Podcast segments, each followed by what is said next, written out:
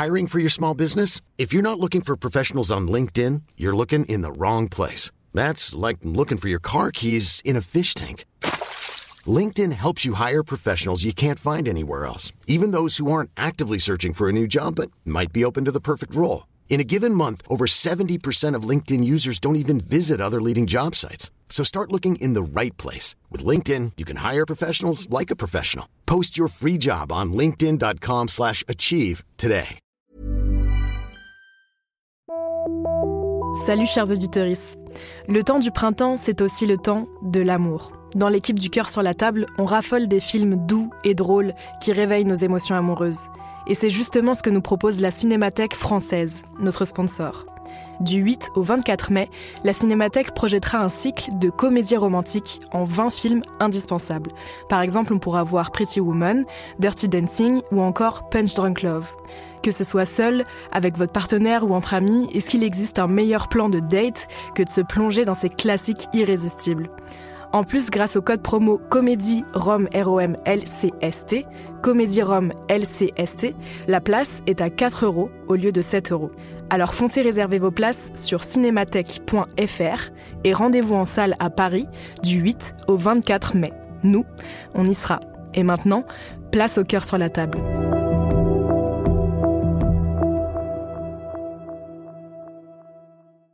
Paris Hilton, Alizé, Justin Bieber, Samina Seri, Geneviève de Fontenay. Oui, ok, vous les connaissez, mais est-ce que vous les connaissez vraiment Vraiment? Bien souvent, on croit savoir deux, trois trucs sur ces personnes, mais en fait, leurs histoires sont bien plus complexes qu'on veut bien nous faire croire. Avec des vies faites de drames, de traversées du désert, de peine et même de trahison. Oui, même de trahison. Tout ça, vous le découvrirez en écoutant Connaissez-vous l'histoire sur toutes les plateformes.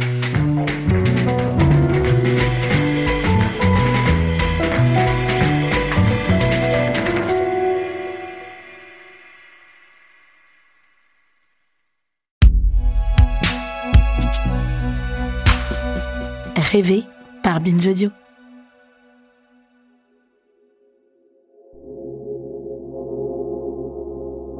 Tu ne dors plus. Les yeux fermés, tu comptes tes matchs sur Tinder. 324, 322. Tu penses à tous les kilos que tu as réussi à perdre. 5, 6, 7, 8. Tu fais la liste de tes amis et tu les classes. Premier, deuxième, troisième cercle et la liste de toutes les personnes avec qui tu as couché dans ta vie et tu les comptes Benjamin, Camille, Yvan, François. Et tu ajoutes le nombre de compliments qu'on t'a fait cette semaine. T'es vraiment hyper bonne. Tu prends ce chiffre et tu le multiplies par le nombre de followers que tu as sur Instagram. 1513. Auquel tu ajoutes les likes. 312. Et le nombre de fêtes auxquelles tu as été invité cette année. 14. Que tu divises par le nombre de SMS en attente de réponse sur ton smartphone. 6. Tu multiplies le tout par ton salaire annuel en brut, 34 000. Et si tu es une femme, tu divises ce chiffre par le nombre d'années d'études supérieures que tu as faites. 6. Plus tu es diplômé, moins ta valeur est élevée. Si tu es un homme, tu ajoutes ta taille en centimètres, mais seulement si ce chiffre est supérieur à 180. En dessous, tu divises. Tu mets en facteur ton âge. À partir de 22 ans, si tu es une femme, tu sais que ta valeur diminue, mais elle ne change pas si tu es un homme. 36. Tu ajoutes à ce total le nombre de livres de développement personnel que tu as lus dans ta vie pour apprendre à croire en toi, exiger le meilleur, devenir toi-même, cesser d'être gentil pour être vrai, comment se faire des amis, séduire à tous les coups, développer ton potentiel, faire fructifier tes talents, que tu multiplies par la somme totale que t'ont coûté toutes tes séances de thérapie et de coaching. Une par semaine depuis 10 ans et tu essaies de calculer ton score de désirabilité, le résultat de ton classement sur le marché, 82 300, et le taux de probabilité de vivre une belle, vraie, grande relation amoureuse, 0,2. Si tu le mérites, je sais pas. Si ça existe encore.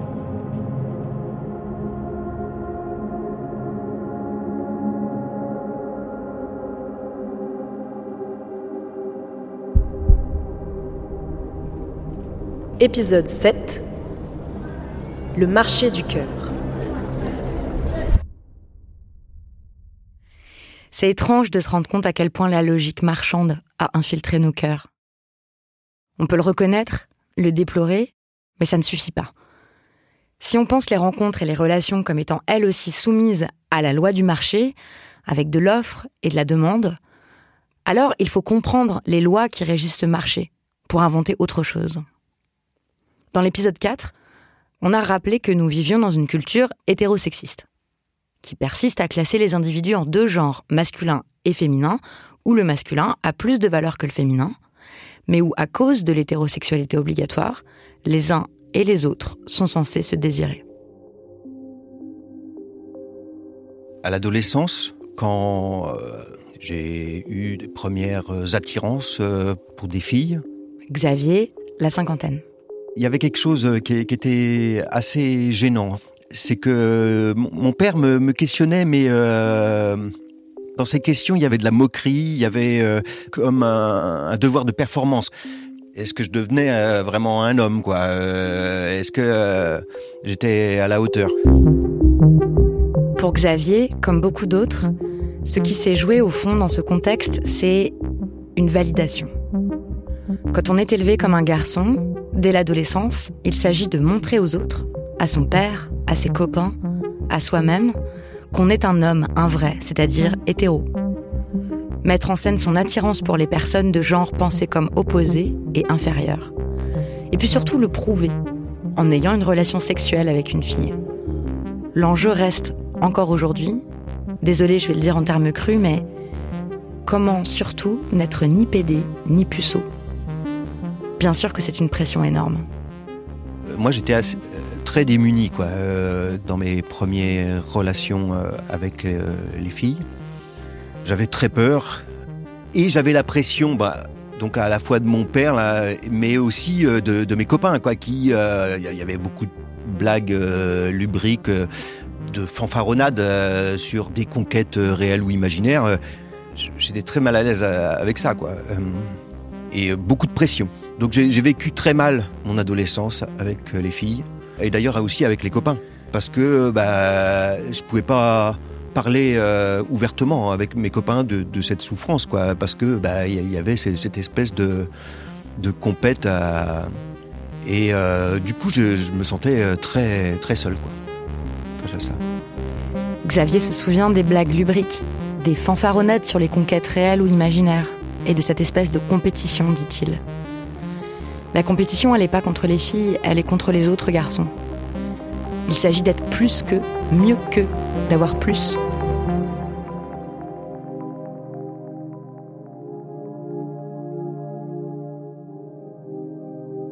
C'est l'une des conséquences de notre culture hétérosexiste.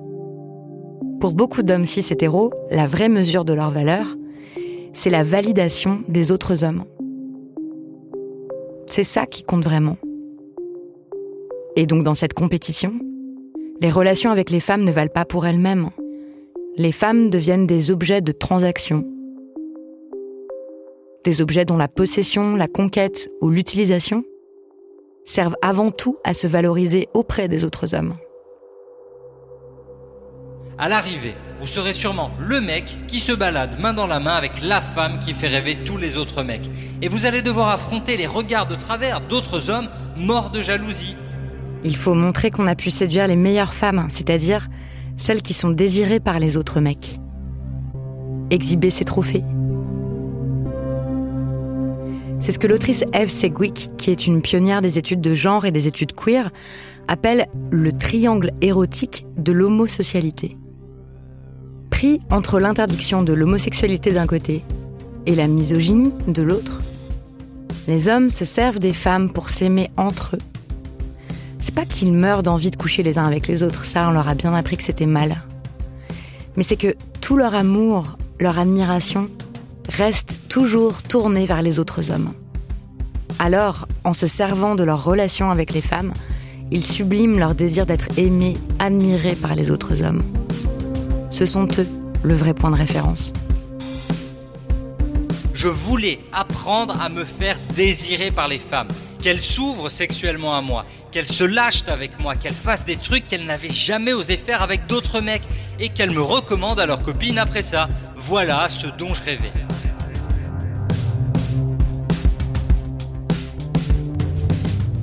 Ce qui compte dans cette phrase, c'est pas elle, c'est d'autres mecs. L'enjeu de ces rencontres, au fond, ça n'est pas le sexe en tant que plaisir charnel, que sensation physique plaisante. Ce qui compte, c'est la jouissance provoquée par le fait d'avoir eu plus, d'avoir eu mieux. Dans ce référentiel, quand on est un homme, plus on accumule et plus on est valorisé.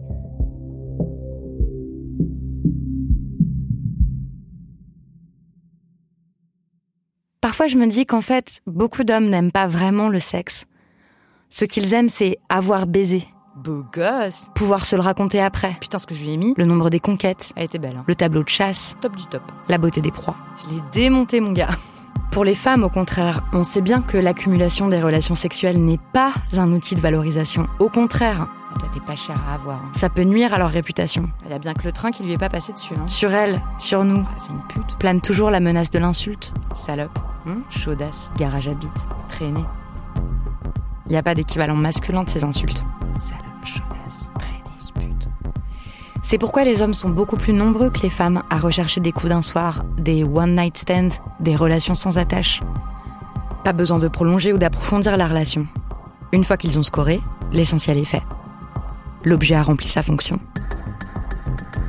Et donc perdu de sa valeur. Pour les femmes, c'est l'impasse. Qu'elles obéissent à ce que les hommes leur demandent, ou qu'elles suivent leurs propres désirs. Elles ne peuvent être que dévalorisées, c'est ça la grande arnaque de la libération sexuelle. Parce qu'on n'est toujours pas à égalité.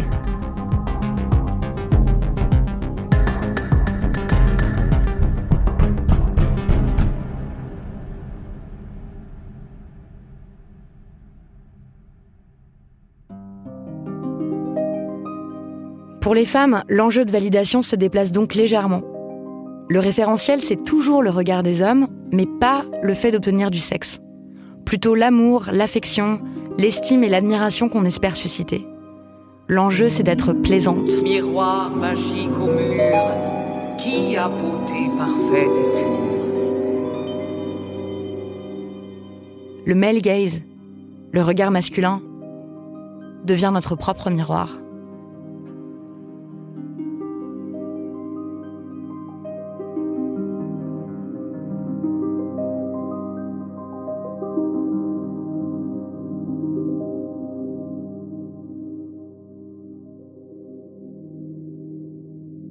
Longtemps, ma vie n'a tourné que autour euh, des mecs et de est-ce que je leur plaisais ou pas, quoi. Mais ça a commencé assez jeune. Louise, la trentaine. Et je lisais aussi mes, mes journaux intimes. euh, Enfin, je- j'ai relu mes journaux intimes là au moment d'un déménagement.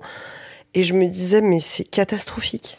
C'est-à-dire, il n'y avait visiblement donc que ça. Et puis, euh, et, donc, et en plus, il y en avait beaucoup. Il y avait beaucoup de mecs, je sais pas. euh, Tous ceux que je croisais, en réalité, je me demandais quelle était la, la relation qu'ils entretenaient à moi. Donc, euh, je suis là, je me questionne. euh, oui, est-ce que Romuald, quand il m'a regardé, ça voulait dire que peut-être il avait envie de m'embrasser Et si c'était le cas, alors comment ça se serait passé? Bon, bref.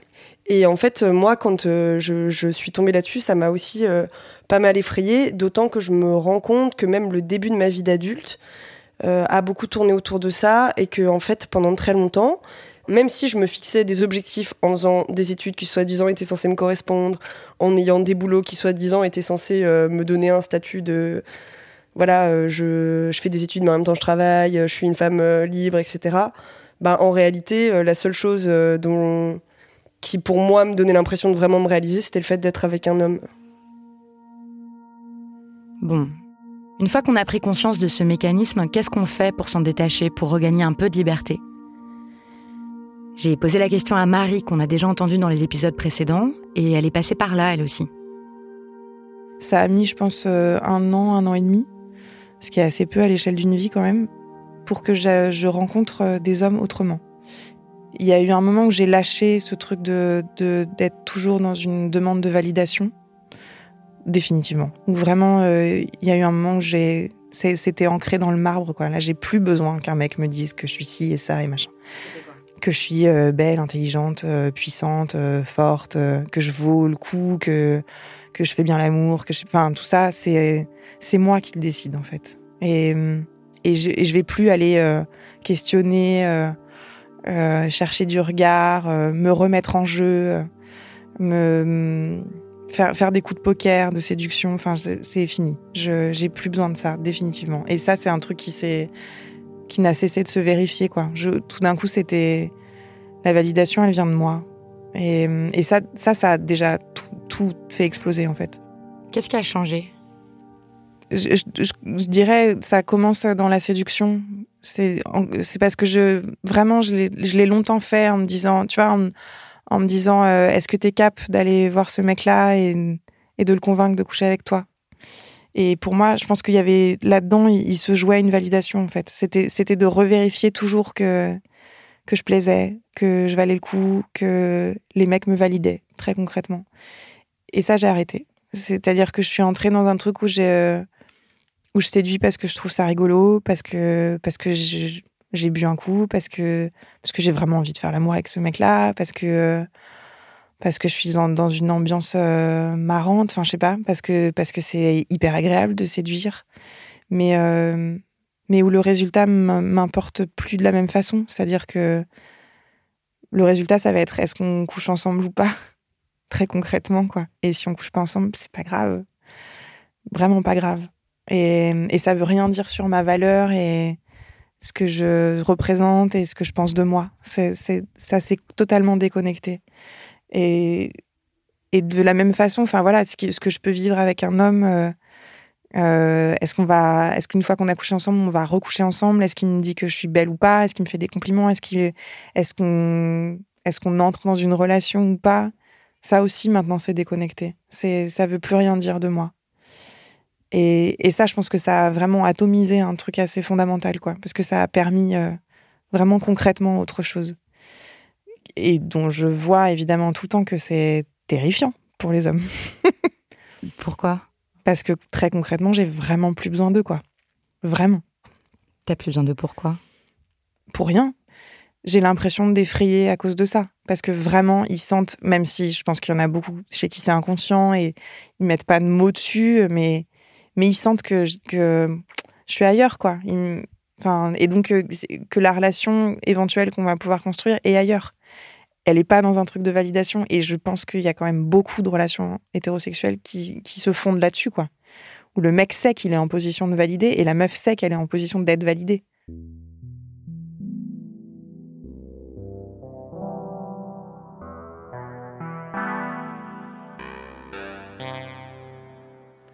Beaucoup de relations affectives, amoureuses et sexuelles ne sont jamais vécues pour elles-mêmes, mais instrumentalisées, utilisées, pour mesurer sa propre valeur, pour provoquer la jalousie de quelqu'un d'autre.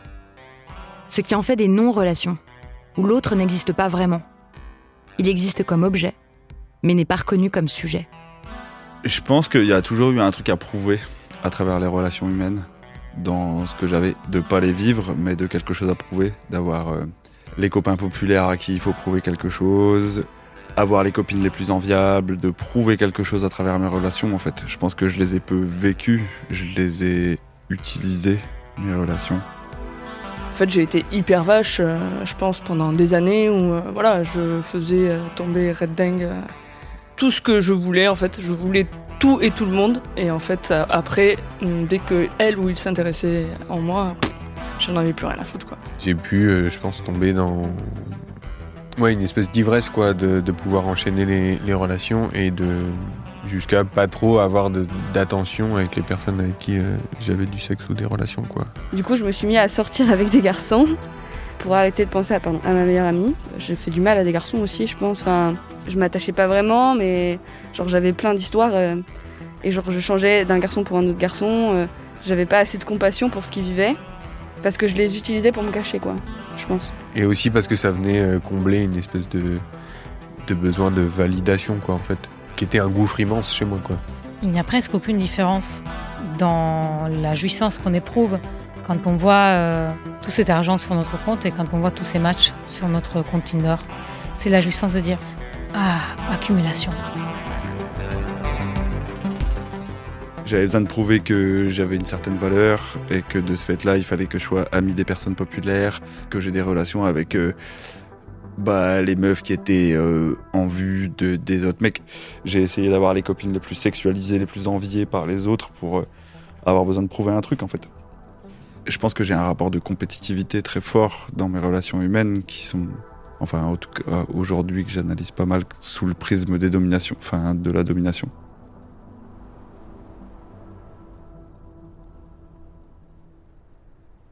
Dans nos relations intimes se jouent d'autres rapports de compétition et de domination, pas seulement basés sur le genre, mais aussi par exemple sur la classe sociale. C'est ça qu'a expliqué Gwen, 33 ans, dans ce cercle de parole. Venant d'un milieu prolétaire, il a très tôt été confronté à la domination des classes sociales supérieures, notamment à l'école. Je vivais en caravane mangeant des pâtes et en même temps j'étais dans une école privée. Et donc j'ai été beaucoup en conflit avec les gens autour de moi parce que en fait je vivais pas la même vie que les gens autour de moi. Et donc je pense que j'ai intégré un rapport de domination genre hyper jeune qui m'a mis dans une position où euh, j'ai longtemps été en conflit avec les gens par besoin de prouver quelque chose parce qu'en fait j'avais pas les choses qui étaient inhérentes au milieu dans lequel j'étais. Genre qu'est-ce qu'ils avaient que t'avais pas?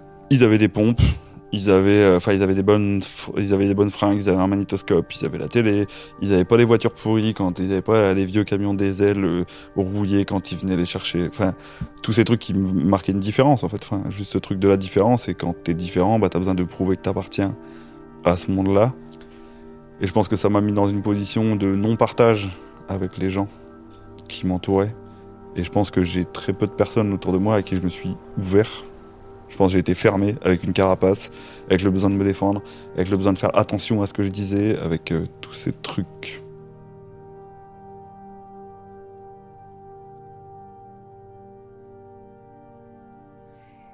Quel lien avec l'amour?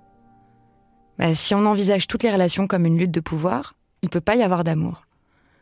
Si on envisage les autres que comme des moyens, alors on les aime pas vraiment.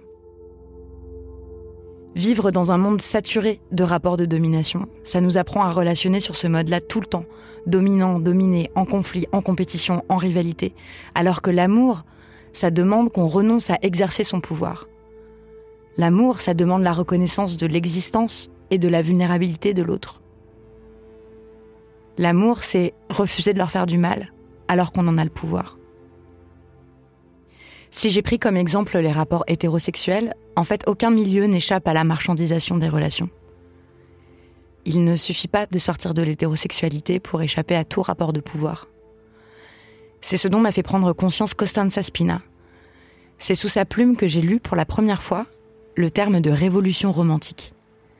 Costanza se définit comme lesbienne, et pour prendre ses distances avec le milieu queer parisien qu'elle a beaucoup fréquenté, elle a décidé il y a quelques mois de déménager à Marseille. C'est là que je l'ai rencontrée. Depuis euh, quelques années, quand même, j'avais remarqué qu'il y avait des choses dans le milieu queer que je ne veux absolument pas dénigrer parce que le milieu queer m'a fait grandir, m'a fait prendre conscience de qui je suis, m'a fait sentir euh, à ma place, a donné un sens à mon existence aussi et j'ai fait des rencontres formidables. Néanmoins, et ça, euh, je, je dois le dire, c'est un milieu aussi qui m'a fait sentir très insécure. Et je pense que je ne suis pas la seule. En 2019, Costanza Spina a mené une longue enquête, publiée dans le média qu'elle a créé, Manifesto 21, qui s'attaquait à un sujet délicat. Les violences qui peuvent aussi exister dans les milieux non hétéros, entre femmes. Ça s'appelle Violence entre femmes lesbiennes, les zones grises de la sororité. Et ce qu'elle montre, entre autres, c'est qu'il n'existe pas de bulle où les rapports de pouvoir disparaîtraient comme par magie. C'est aussi un milieu qui présente euh, des côtés sombres et les côtés sombres viennent du fait que, comme dans tout euh, microcosme, il y a euh, des règles qui s'en servent dans un grand tout social et les mécanismes de domination ne disparaissent pas dans le milieu queer. Il y a des êtres dominants dans le milieu queer, il y a des mécanismes de domination entre femmes, entre personnes LGBT, il y a ces mécanismes-là. Par exemple, une femme cis peut euh, exercer une forme de domination sur une femme trans, par exemple. Je pense que les mécanismes de domination euh, entre nous dans le milieu queer, ils se font par la classe euh, sociale, si je puis dire, par la culture d'origine, par le degré de d'études, par... la notoriété? La notoriété, bien sûr, c'est un, un facteur clé. Moi, ce qui m'a vraiment mis mal à l'aise dans le milieu queer, c'est l'hypersexualisation je pense que ce qui m'a poussé à écrire l'enquête, ça a été ça aussi, en fait. Enfin, le fait que je ne pouvais plus sortir ou avoir une conversation avec, euh, avec euh, une personne lesbienne sans que ça tourne autour, du gossip, du cul, de machin à coucher avec machin. Et puis il a, elle, elle a piqué la copine d'eux, nanana. euh, et en fait que je me rende compte qu'il y avait beaucoup de tristesse, beaucoup de, de rancune, euh, beaucoup de, de violence symbolique, euh, du style euh, je te pique ta meuf, euh, comme ça, ça va bien te faire chier. Euh, euh, J'entendais souvent des discours euh, je vais en soirée pour choper. Quoi. Enfin, en fait, euh, C'est quoi le problème d'aller en soirée pour choper? Bah, il n'y en a pas du moment où euh, on est à l'aise avec les émotions des autres et les nôtres. Peut-être que vous vous sentez loin de ce que décrit Costanza, de ce qu'elle a observé dans ce petit milieu qu'elle a fréquenté, qui concerne quelques centaines de personnes que je veux surtout pas stigmatiser. Mais si on a choisi de s'attarder sur cet exemple, c'est pour montrer que les dynamiques relationnelles qu'elle décrit, cette dynamique de domination, d'abus, d'emprise, de violence, elles peuvent se reproduire partout, absolument partout, y compris dans les milieux les plus conscientisés, les plus safe, les plus militants, ou les plus neutres, les plus banales. Parce que partout où qu'on soit, les gens ont des traumas et des ombres. Et puis parce que le pouvoir ne disparaît jamais. On est quand même euh, des femmes qui ne sont pas toutes pareilles. Il y a des femmes plus privilégiées que d'autres et qui ne font que répéter des mécanismes euh, intégrés d'une société capitaliste. Le problème, c'est pas que l'homme et le patriarcat. Le problème, c'est aussi notre manière de penser capitaliste. Du moment où on considère que euh, nous devons, pour survivre, avoir plus d'amantes, plus d'argent, plus de biens, euh, plus de fame, plus de likes, du moment où on est dans ce schéma de prendre plus de place que les autres, de toute façon, on est dans le patriarcat, on est dans le capitalisme, et donc dans la violence. Parce que tout ça, prendre beaucoup de place avec la force signifie opérer une violence symbolique ou physique sur les autres. Quand on commence à regarder nos likes sur les photos, la quantité de nos matchs euh, Tinder, quand on commence à faire le décompte de toutes les meufs qu'on a serrées en soirée, ben, c'est problématique parce qu'en fait, c'est comme si on avait un compte en banque et qu'on disait euh, bon ben voilà j'en suis où? Ah là je suis un peu euh, en rouge euh, et là bam je me tape une meuf et et je gagne de la thune et donc mon compte il passe à nouveau en vert. Pour moi il y a une différence entre faire des rencontres enfin s'ouvrir à la rencontre en soirée et se dire avoir un espoir de rencontrer l'amour ou de rencontrer une rencontre passionnante ou même juste pour une nuit et le fait de dire euh, ouais, je vais pécho parce que, parce que voilà, euh, ça me fait sentir exister, quoi. Comme si euh, le capital érotique définissait la qualité de la personne qu'on est. Le capital érotique, c'est une notion qui a notamment été développée par Eva Illouz, une grande intellectuelle qui a bouleversé nos conceptions des sentiments et de l'amour en les examinant par le prisme de la sociologie plutôt que de la psychologie comme ça se fait d'habitude. Dans deux de ses ouvrages les plus importants, Pourquoi l'amour fait mal et La fin de l'amour, Eva montre comment la logique capitaliste a infiltré nos sentiments, rendant presque impossible de véritables relations. Parce qu'on applique, même à nos relations intimes, une mentalité de consommateur, de consommatrice. Choisir la meilleure personne, avec des critères de plus en plus précis. Bonne taille, bon poids, bonne dent. Parce qu'on s'habitue, les uns les unes les autres, à se considérer, à nous évaluer comme des marchandises. Le candidat idéal. On se sent alors soi-même comme une marchandise, interchangeable, jetable, programmée pour l'obsolescence. J'ai envie d'autre chose. Alors nos relations connaissent elles aussi le cycle classique de la consommation? D'abord, on est excité par l'acquisition d'une nouveauté. Tu es génial. Tu es unique, tu es formidable, tellement brillant, extrêmement décoratif. Vraiment, ça ira très bien dans ma vie. Ta voix me rend formidable. Et puis on s'habitue. Non, mais c'était cool hein, au début. un peu là. Ouais. Bah, elle est plus adaptée à ton style de vie. Puis on se lasse. C'est plus ça, quoi. hein. Ouais, il est confort comme une vieille paire de chaussons, quoi. Un peu fade. La vie. Ça marche plus très bien. On peut réparer, hein. On peut jeter aussi. Car de nouvelles marchandises sont toujours disponibles. Peut-être je peux choper mieux. Parce que je mérite pas mieux qu'elle. Je vaux mieux que lui. Parce qu'en fait, j'ai pas sous-chopé. Alors on recherche à nouveau l'excitation de la nouveauté. Je te quitte, j'ai envie d'autre chose. J'ai besoin que ça brille, quoi, tu vois, que euh, d'excitation neuve, quoi. Un nouveau départ. Et on recommence. Imagine toutes les rencontres que tu peux faire aujourd'hui grâce à Internet. Une de perdue, dix de retrouvée. Encore. L'océan est plein de possibilités. Et encore. Et encore.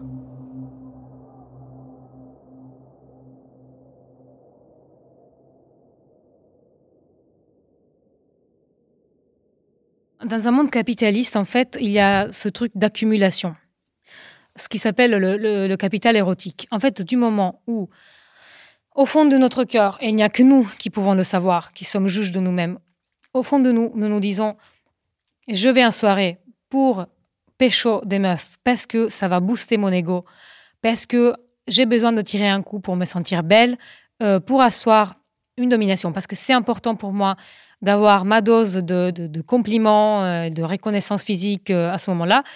Pour moi, c'est pas ok. On est dans, c'est pas que c'est pas ok. Je veux pas être moralisatrice, mais en fait, c'est dangereux parce qu'on rentre dans cette logique d'accumulation où on laisse que la quantité définisse notre qualité. Et c'est le propre d'un système marchand. Et si les autres n'existent pas vraiment, bah, on peut les traiter exactement comme des objets, les prendre, les jeter, disparaître sans justification, sans donner de nouvelles.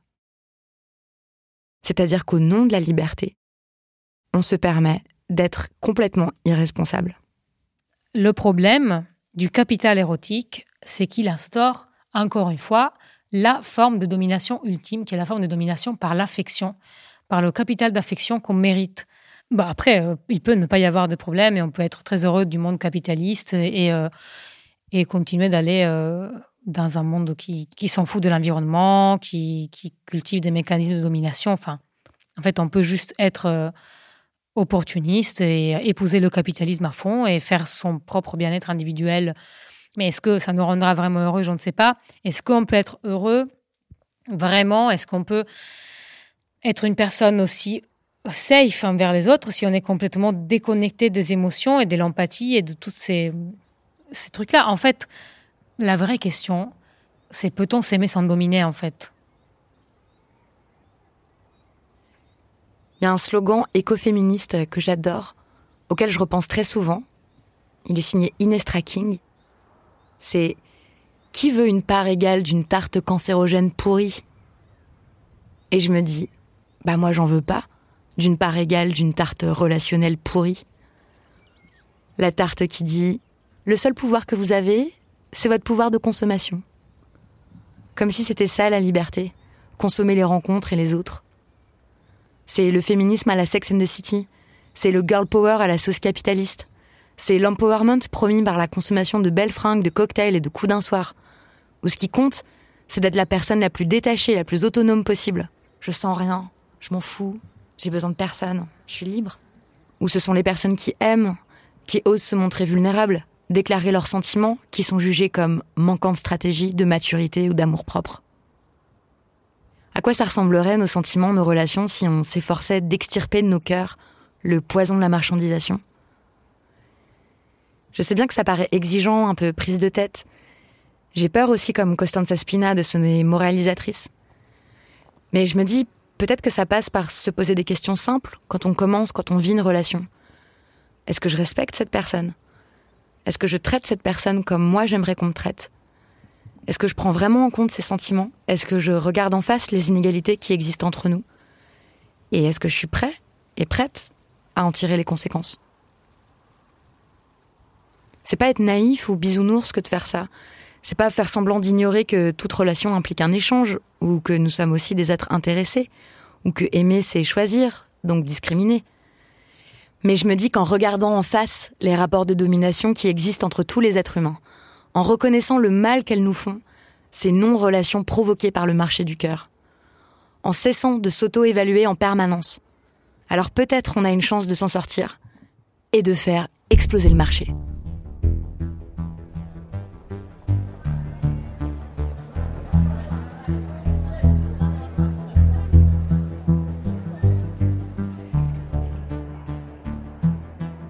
C'était le septième épisode du Cœur sur la table. Les amateurs et amatrices de fiction audio auront sans doute reconnu au tout début de cet épisode un ton, une écriture et une forme familière. Oui, il s'agit bien d'un hommage en forme de pastiche à l'une de mes fictions audio préférées au monde, Sans façon de disparaître, un chef-d'œuvre signé Claire Richard que j'ai écouté une bonne dizaine de fois tellement je trouve ça beau. Elle a été réalisée par Arnaud Forest pour Arte Radio en 2017.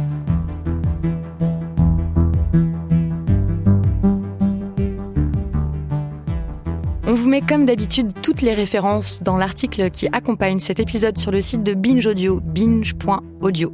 Les textes de Costanza Spina dans Manifesto 21, les deux livres d'Eva Illouz, etc., etc.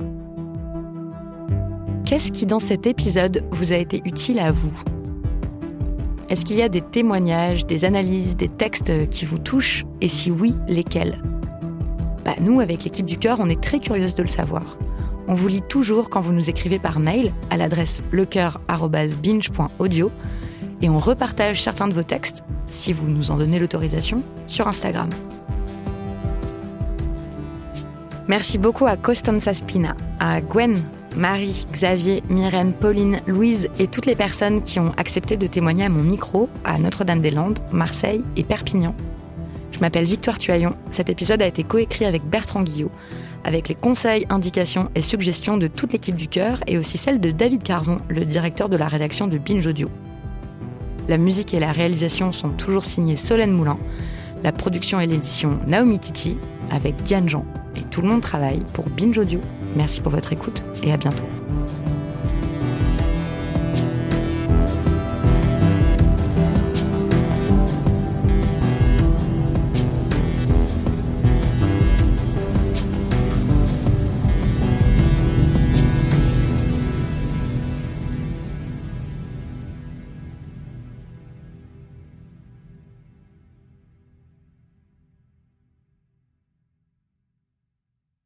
Salut, je m'appelle Camille Test, je suis journaliste et prof de yoga et j'anime Encore Heureux, un podcast sur la santé mentale.